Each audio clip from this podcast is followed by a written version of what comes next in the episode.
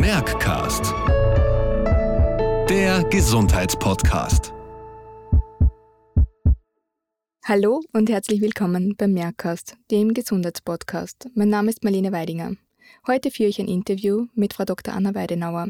Sie ist Assistenzärztin für Psychiatrie und Psychotherapie, tätig im Allgemeinen Krankenhaus Wien. Sie erzählt uns heute etwas zum Thema, wie kehrt man nach der Isolation wieder in den Alltag zurück. Den Podcast können Sie nachhören und nachlesen auf merk-cast.at. Herzlich willkommen, Frau Dr. Weidenauer. Vielen Dank, ich freue mich hier zu sein. Frau Dr. Weidenauer, die Corona-Krise hat unser Leben in den letzten paar Wochen sehr verändert, da die Regierung schrittweise Einschränkungen eingeführt hat, sodass viele von uns überwiegend ihre Zeit zu Hause verbringen mussten. Welche Auswirkungen hat das Ihrer Ansicht nach auf die psychische Gesundheit? Es war gut von der Regierung, die Maßnahmen schrittweise einzuführen, so konnten sich die Menschen langsam darauf einstellen. Die Auswirkungen auf die psychische Gesundheit sind sicher sehr unterschiedlich von Person zu Person. Es kommt sicher sehr auf die Lebenssituation der Einzelnen an. Ich denke, es ist für alle eine Situation, die Angst und Unsicherheit verbreitet. Es betrifft manche sicher mehr und manche weniger.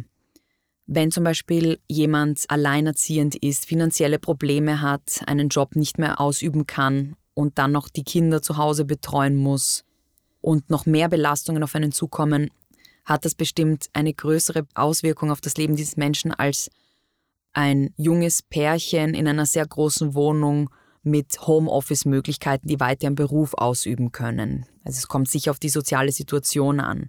Es gibt viele Menschen, die auch ihren Job verloren haben oder die Angehörige im Ausland nicht sehen können. Also da gibt es ganz viele verschiedene Auswirkungen, die Corona-Krise auf das Leben der Menschen haben kann, unabhängig von einer psychiatrischen Erkrankung.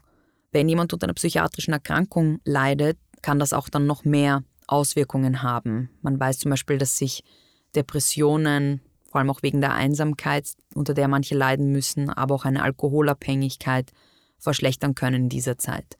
Es gibt auch Leute, die noch nie unter psychischen Problemen gelitten haben, die aber in dieser Zeit durch die Unruhe, vielleicht auch durch die Isolation oder durch wirtschaftliche Probleme erstmalig unter psychischen Problemen leiden. Die letzten Wochen waren geprägt von Quarantäne, Homeoffice, Homeschooling. Viele Menschen erleben das als eine große Herausforderung. Wie geht man am besten mit dieser Situation um?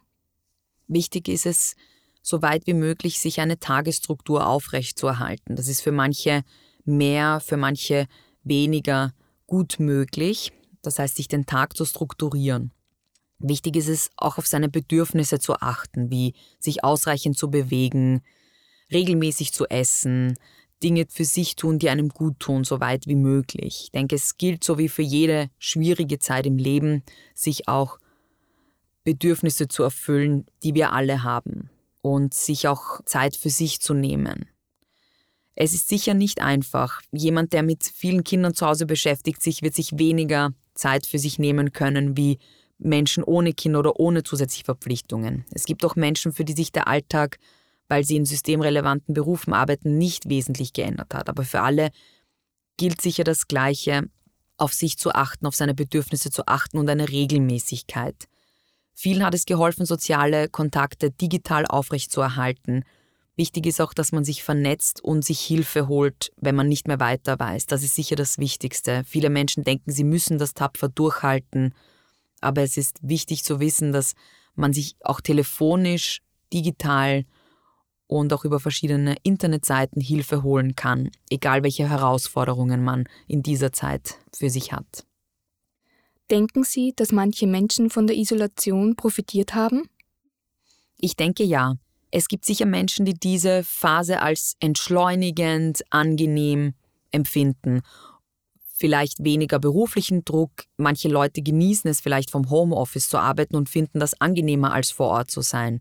Man hat ja auch oft sozialen Stress. Es gibt sicher auch Leute, die es als entlastend empfinden, weniger soziale Kontakte haben zu müssen, weil auch hier besteht oft ein Druck, eine Verpflichtung oder man teilt sich selbst zu viel ein.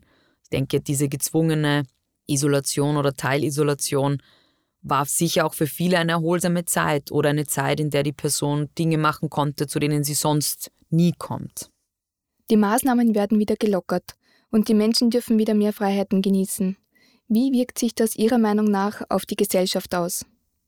Für die Personen, die überwiegend ihre Zeit zu Hause verbracht haben, wird es ungewohnt sein, wieder unter mehr Menschen zu sein. Man hat eine geringere Reizexposition, kann man sagen. Das heißt, wenn man überwiegend zu Hause ist, hat man weniger Reize, weniger Geräusche, weniger Straßenlärm, weniger Menschen um sich herum. Das heißt, es ist eine eher reizärmere Umgebung. Wenn man jetzt wieder vermehrt draußen ist, dann kann es sein, dass man schneller ermüdet, dass man schneller durch die vielen Reize überfordert ist.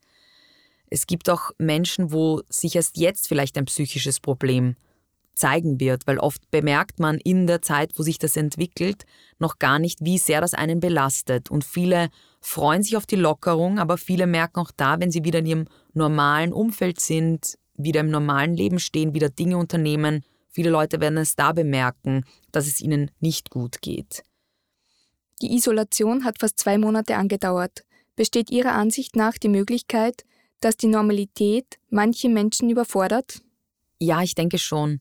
Dadurch, dass viele Leute weniger unternommen haben, nehmen sich viele Leute jetzt ganz viel vor, teilen sich ganz viele Sozialkontakte ein, treffen Freunde, machen mehr Dinge, gehen einkaufen. Es kann sein, dass sich manche Menschen dadurch überfordern und schneller ermüden. Ich denke, es ist wichtig, wenn man merkt, dass man überfordert ist, sich wieder Zeit für sich nimmt, weil es ist schwierig aus der Isolation zu einer Zeit, in der man überwiegend zu Hause war, wieder ein volles berufliches und soziales Programm zu haben. An das muss sich der Körper, die Psyche erst gewöhnen. Wichtig ist, wenn man auch diese Dinge noch nicht vollends genießen kann, dass das normal ist, dass man sich wieder Zeit für sich nimmt, sich vielleicht wieder einen Ruhetag gönnt, um sich langsam daran zu gewöhnen. Haben Sie einen Tipp, wie man nach der Quarantäne wieder gut in den Alltag zurückfindet?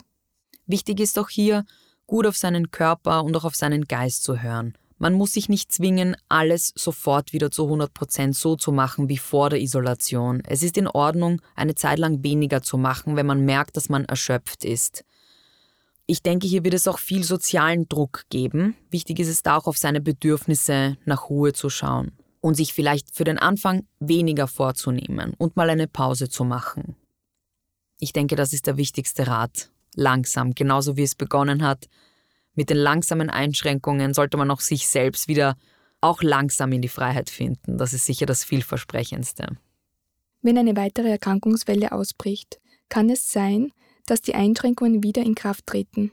Wie kann man sich am besten auf diese Situation einstellen? Ich denke, viele Menschen haben aus dieser Zeit schon gelernt und wissen, was ihnen in dieser Phase gut tut und was nicht. Manche wird es bestimmt trotzdem hart treffen und es kann trotzdem sein, dass manche unter psychischen Problemen leiden oder manche entwickeln vielleicht erst in der zweiten Isolationsphase psychische Probleme, weil es dann doch zu viel wird. Wichtig ist, auch hier auf seine Bedürfnisse zu achten, eine regelmäßige Tagesstruktur und zu überlegen, was hat mir in der ersten Isolationszeit gut getan, was hat mir geholfen. Und auch hier ist es wichtig, nicht zu zögern. Es wurden zum Glück durch die erste Isolationszeit viele digitale und telefonische Plattformen und Strukturen etabliert, die einem helfen können bei psychischen Problemen. Wichtig ist, dass man nicht zögert, sich Hilfe zu holen. Haben Sie zum Schluss noch eine Empfehlung für unsere Zuhörerinnen und Zuhörer, wie man die Corona-Krise überstehen kann? Wichtig ist es, seine sozialen Kontakte aufrechtzuerhalten, auf seine Bedürfnisse zu achten und sich auf jeden Fall Hilfe zu holen, sollte es zu psychischen Problemen kommen. Zum Glück gibt es hier in Österreich sehr viele Angebote, die in dieser Zeit noch mehr ausgeweitet wurden. Frau Dr. Weidenauer, vielen Dank für das Interview und vielen Dank fürs Zuhören. Danke auch.